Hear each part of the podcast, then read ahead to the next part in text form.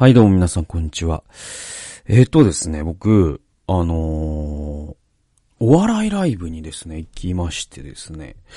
あのー、6月7日なんで、まあもう1週間以上前なんですけれども、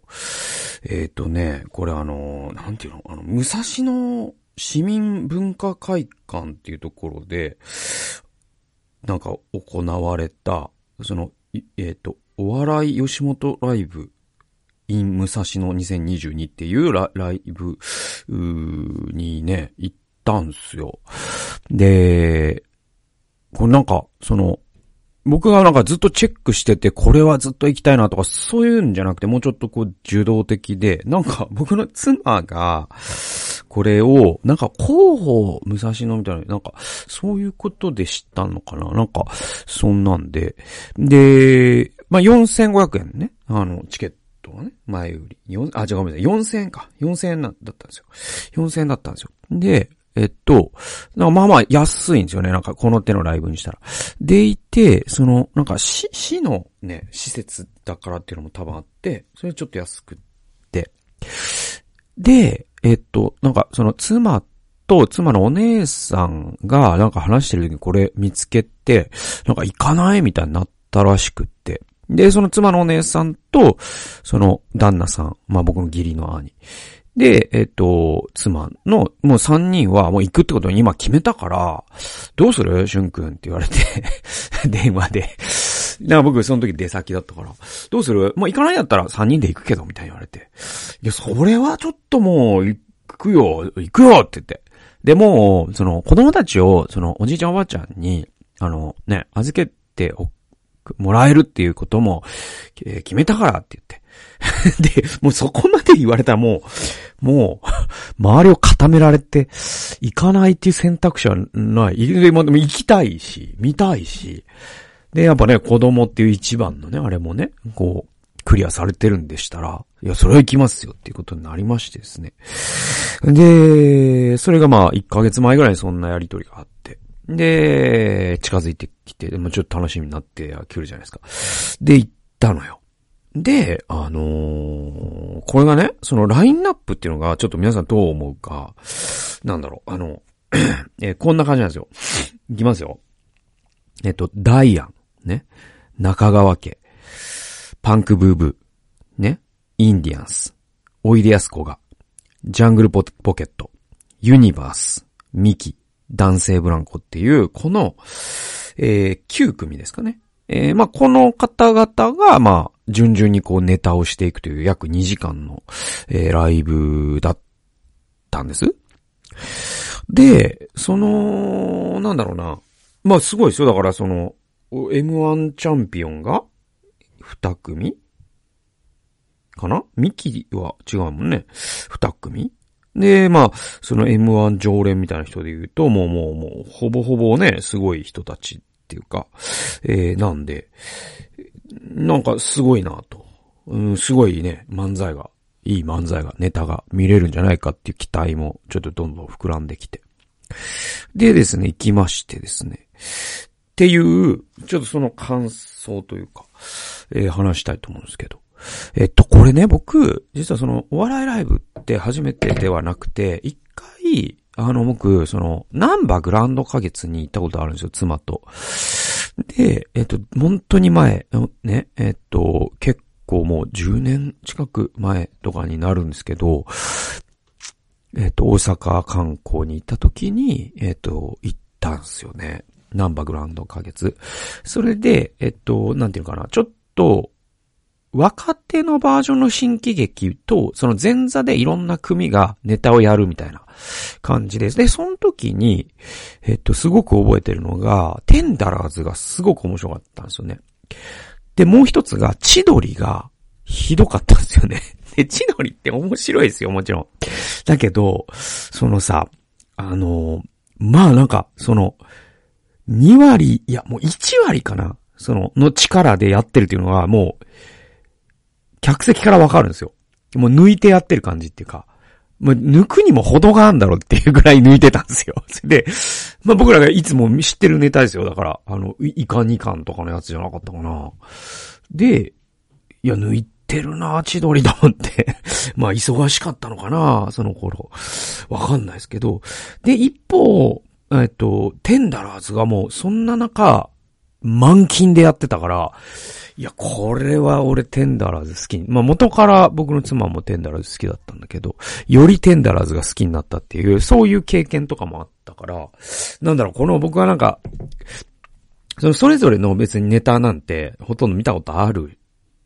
組だし、なんていうのかな、もう手の内っていうのは大体分かってて、やっぱ一番注目するのは、そのどの組が満勤であり、どの組が抜いてやるかっていうか、なんか、こういうとこって本当にこう、なんか、板っていうかね、舞台っていうものをどれぐらい重要だと思ってるかっていう、なんていうのかな。もう、もうテレビ、全、テレビしか興味ない。いや、もうなんだ、全国ネットのテレビしか興味ないぐらいな、そういう生き方ももちろんあるし、それは別にしょうがないじゃないですか。そういう世界でももうコスパが全然違うんだから。だけど、そのどんな小さな営業でも、その舞台の前でお客さんの笑い声をとにかく聞くのが、俺たちの生きがいなんやっていうのをなんかテンダラーズのように見せられると、まあちょっとファンになっちゃうじゃないですか。で、今回、僕がね、それちょっともう一回言いますね。ダイアン、中川家、パンクブーブー、インディアンス、おいでやすこが、ジャングルポケット、ユニバース、ミキ、男性ブランコ。この中で、一番まさにその前のテンダラーズパターンだったのが、実は、あのね、パンクブーブーだったですね。すごく良かったです。だから、なんだろう。これだから、別にもう満勤だからっていうことももちろん、まあ皆さん満勤、んでも、やっぱ、な、うん、あの、これも流してんなっていうのももちろん、あと疲れてんなっていうのはもう、おいが、おいでやすこがとかは、ちょっと疲れてるな疲れてらっしゃるなっていうのはもうちょっと見てて分かった。もうテレビで忙しすぎるんでしょうね。でも中川家さんとかはもう流してる流してないとかじゃなくて、もう、なんていうのかな、水のような。もうなんか、もう、もうなんていうのかな、伝統芸能ですよね。だからあの、電車の真似とかさ。だから、うん、もうもう、いつもの。で、もうなんだろ、あんなんもう目、目つぶってもできるんじゃないかな。みたいな感じで。で、ちょっとこの辺とか別格になってくるんだけど、その中でも僕はなんかすごく覚えてるのが、えっと、パンクブーブー、ダイアン、男性ブランコなんですよ。でね、あの、出順とかも結構面白くてさ、ミキが一番なんね。で、えっと、こういう、その、えっと、お笑いライブで、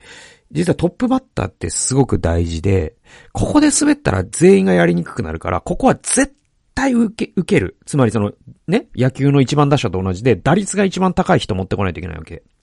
ここでミキが選ばれているっていうことの理由とかやっぱ考えるんだよね。で、そう考えると、やっぱその吉本に期待されてるんだろうなっていうこともあったんだけど、これ実はミキって、まあ知ってる人は知ってるんだけども、関西だと、もうアイドルなんですよね。だからそのジャニーズと同じぐらい、そのワーキャーがいるんですよ。ワーキャーファンが。で、えっと、だからその、ミキの特に後世の方ね、弟の方を見に、なんか、ナンバーグランド花月に、その、もう、なんか階段まで並んでる、ね、ワーキャーのファンがいるっていうぐらいの、そういう逸材なんで、だけど関東でミキをそういう風に見てる人って少ないから、もしかしたらだけど会場の盛り上がり具合からすると、実はトップバッターミキよりもジャンポケの方が良かったかもしれないかなぐらい、ジャンポケがめちゃくちゃ、でも、出た時のキャーの大きさは、ジャンポケが一番でした。で、やっぱ、ジャンポケ僕すごくいいなと思ったのは、本当にもう一生懸命やってるし、で、僕、ジャンポケで言うと本当に、あのーちょっと話いろいろ飛んで申し訳ないんだけど、後で戻ってきますね。えっと、ジャンポケで言うと、僕、あの、ある時、その東京駅から、えっと、福島県のいわきに、その震災支援活動の一環で行ったことが、バスでね、行ったことがあって、高速バス。で、その高速バスで東京駅のロータリーをから、こう、ふわっとね、その高速に向かっていく時に、その東京駅でジャンポケがロケをしてたんですよ。で、ゆっくりその高速バスが出発する間に、その、なんていうの、そのバスの片面にいる人たち、あれ？ジャンポケじゃね？みたいな感じで気づいていくんですよ。でそうすると、その3人がロケの、そのなんか、えっと、カメラのね、なんか、ま、街とか、その、照明さん待ちとか、そういう時間ですよ。で、で、その、おたけさんと、えっと、まあ、えっと、太田さんは、えっと、まあ普通にこう、なんか次の準備とか台本とか読んでるんですけど、斎藤さんがそれに気づいて、本当にこのね、そのバスの一面に気づいた5人10人ぐらいの人たちの前で、あのさ、当時、その、もうこれも10年ぐらい前だから、あれなんだけど、当時、あのさ、覚えてますかね？あの、トレンディエンジェルの斎藤さんが斎藤さんだぞっていうのをやってたじゃないですか。で、結構あれ流行ったじゃないですか。で、あれを、その、言葉なしで、格好だけで斎藤さんだぞを、このジャンポケの斎藤さんがそのバスの5人ぐらいに向かってや、やり続けてくれてるんですよ。で、このなんか、ファンサービスというかなんかもうすげえな。しかも満勤でやってるんですよ、それ。何の得にもなんないじゃないですか。写真も撮られるし。いや、この人って本当いい人なんだなってその時思った記憶があって。で、その記憶にたがわない、やっぱり、そのなんかサービス精神っていうのがなんか皮膚感覚で伝わってくる感じとかっていうのをジャンポケからは感じました。で、話戻すと、あの、さっき言ったそのダイアンパンク部分男性ブランコなんですよ。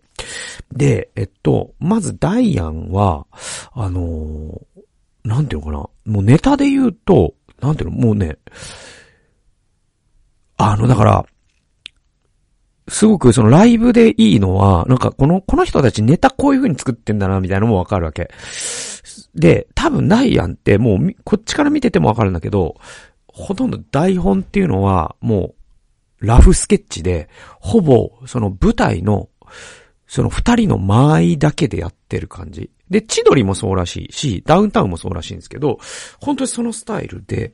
で、もう、つーちゃんなんて、もうなんか二言三言しか発してないんだけど、その、ゆうすけさんのもう天才的な、ね、ほぼ、なんだろう、こう、即興のボケに、つーちゃんが、こう、笑うのを我慢してる時間とかも結構長いんだけど、ただただそれで面白いっていう、間が持っちゃうし、笑いも起きるっていう。だからそのダイアンって、あの、まあ、これも知る人は知ってる、あのね、南海キャンディーズとか、えっと、キングコングとかのね、えー、同期で、で、えっと、まあ、その、あの、なんだっけ、えっと、えっと、に、に、22期生か。吉本、大阪吉本の22期生なんですよ。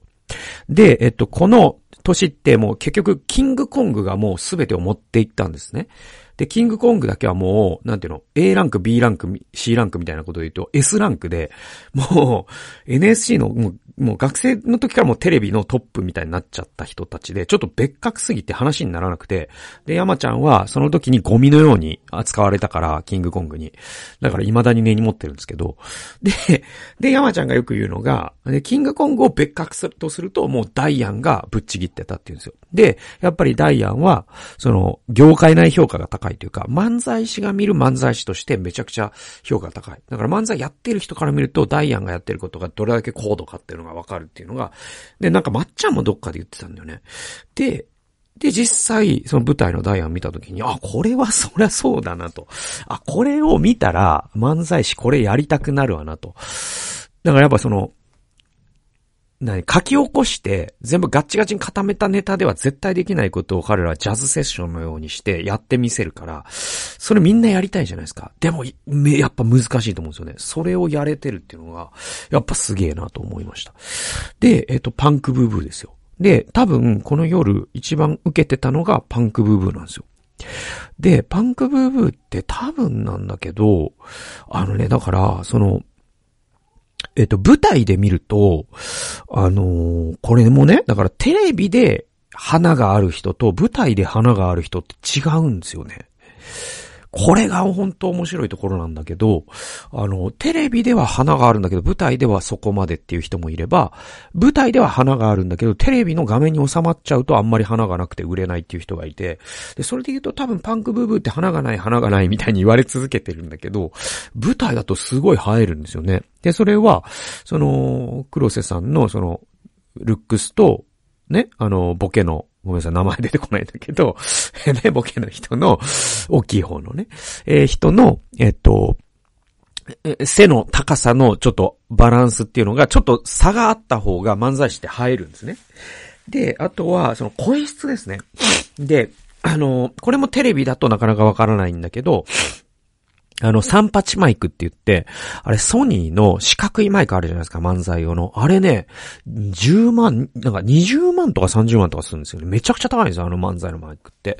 で、あの38マイクのその使い方とかが、うまい下手がわかるんですよ。舞台で見ると。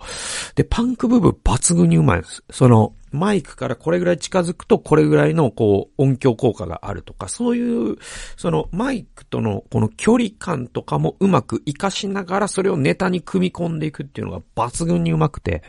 で、二人のその声の高低差、そして身長の高低差、本当に舞台でめちゃくちゃ映えるし、あの臨場感があるし、もう本当に一番受けたのがえパンク部分。そして、ネタも素晴らしく面白かったです。お、えお化け屋敷っていうネタね。で、えっと、僕がでも、この日がもし、え9組の賞レースだったら僕が優勝をつけるのは、ダイアンでもパンクブブでも中川家でもなくて、えー、男性ブランコなんですね。で、まあ男性ブランコに関しては僕ね、去年、あの、ちょっと病気の回の時に結構長く語ったんだけど、キングオブコントの時に。で、もうあの僕は去年のキングオブコントで完全に僕男性ブランコのファンになっちゃったっていうのもあるんだけど、で、やっぱ今回も見に行く前にじゃあ誰が一番楽しみみたいな話を妻ともしてて。で、妻はもう、あの、ジャンポケを見たかったね。あの、大好きだから、斎藤さん。で、で、えー、っと、でも僕は、あの、男性ブランコみたいなってずっと言ってて。で、実際、見て、一番僕が、もし、その、なんか、オンエアバトルみたいなのことで、しん、ね、その客席が審査員になって1位をつけるとしたら僕は男性ブランコに1票なんですよね。パンプブーブーよりも。で、それは、まあネタが、いや、本当に面白かった。で、えっと、パンクブーブーと同じぐらい、えー、受け、匹敵するぐらい受けてたし、それだけじゃなくて、やっぱその男性ブランコのネタの、なんかこう、なんていうのかな、やっぱ、新しいんですよね。すごい。で、去年の M1 の準決勝って、その敗者復活じゃないですか。で、その時にハライチが上がってきたんですけど、確か、1位ハライチ、2位金属バット、3位男性ブランコだった気がするんですよね。で、男性ブランコのその時のネタもすごく面白かったです。僕、あの、準決勝も見ましたから。で、あの、ハライチはちょっとあれずるかったのよ、やっぱり。ハライチは、やっぱその、固定客がいるから、その、視聴者が、つけちゃうと、やっぱハライチのファンが投票するんでっていうのがあって、やっぱ僕、男性ブランコか金属バットがあそこで乗り込んでいった方が場は荒れたし、もっと面白い M1 になってたなと僕は思ってて、ちょっとそこは残念な。別にハライチが嫌いなわけじゃないんだけどね。で、その男性ブランコが今回やったネタが、その時の準決勝のネタをより膨らませたネタでめちゃくちゃ面白かったんですね。で、それが温泉旅館っていうネタなんだけど、なんだろうな、彼らのそのボケのスタイルって、ちょっとね、他に見たことない感じなんですよね。だからやっぱ、その、二番戦時ではない感じっていうのは僕はやっぱり好きで、なんていうかな、インディアンスとかユニバースとかって、もちろんめちゃくちゃ面白いですよ。だけど、その、今あるレギュレーションの中で、研究して研究して研究して、その効率を高めていって、その最高峰みたいなものを作ろうとしてる感じがするんですよね。でも、なんか男性ブランコの角度って、だから、あれですよ、その、えっと、えっと、なんだっけ、あのスリムクラブが初めて出た時の感じっていうか、あの、誰も攻めたことがないところから攻めようとしてる感じっていうか、だからそのボケの方とかが、男性ブランコね、なんかこう拍手があるじゃないですか。そうすると、なんかあの、皆さんありがとうございます。ここをこうする、この、この手のひらをこうする動作で迎えてくださってありがとうございます、みたいな。で、ツッコミの方が、あの、拍手っていう言葉があるからね、みたいなことを柔らかく突っ込むみたいな、ちょ、ほんと独特の、なんか、やっぱ、すごい、01をやってる感じっていうのかな。僕はすごく男性ブランコ好きでしたね。まあそんなですね、えー、ちょっと、あのお、お笑いライブに行ったよって話をちょっと今日したかったと。はい。え、では、えー、聖書研究に行きましょう。えっ、ー、と、歴史に、あ、ごめんなさい。信仰によって歴史に影響を与えた星たちっていう、えー、タイトルです。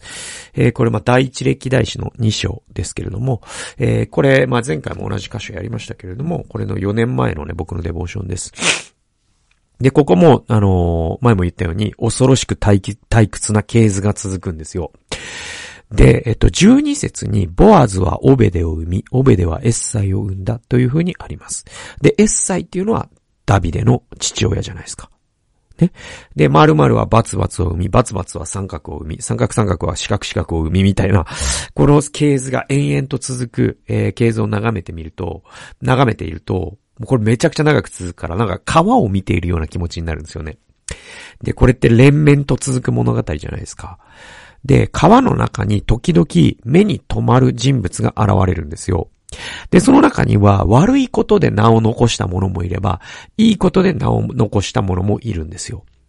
で、川を見てるとね、一人の人間にできることなど小さいなどだ、小さいのだっていう無常感と同時に、その一人の人間の生き方が後々まで影響を与えているんだっていう生き方の選択の重要性の両方を感じるんですよね。だからこの誰々が何々を見、誰々が何々を見っていう、この川を見るときに、一人の人生なんていうのは、所詮は大河の一滴だっていう気もするんだけど、一方でこの一人がいるから、後のこの一人がいるんだよな、とかっていうことも見えてくるわけですよ。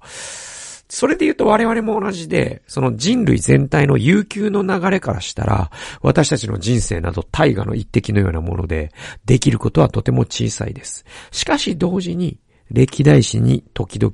特筆される、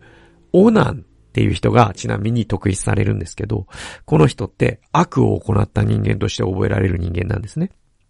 で、逆に、ボアズとかダビデなど人類に信仰という遺産を残した者たちもいるわけですよ。で、これ僕あの2017年の時点のデボーションなんですけれども、その時僕あのスティーブ・ジョブズの伝記読んでたんですね。ウォルター・アイザクソンが書いた。で、えっと、その時に、まあこうメモ僕残してるんですよ。スティーブ、スティーブ・ジョブズの伝記を今読んでいるが、彼は宇宙に凹みを与える仕事をしたいと願った。で、まあ自分で書いてるんですね。えーで、彼が生んだ実際コンピュータとか iPhone っていうのは確かに世界を変えましたね。で、しかし、本当の意味で宇宙に凹みを与えた人物は、歴代史を読むと、スティーブのような産業界の人間ではないんですよね。で、彼らの多くは金持ちですらないんですよ。しかし宇宙に凹みを加えたんです、やっぱり彼らも。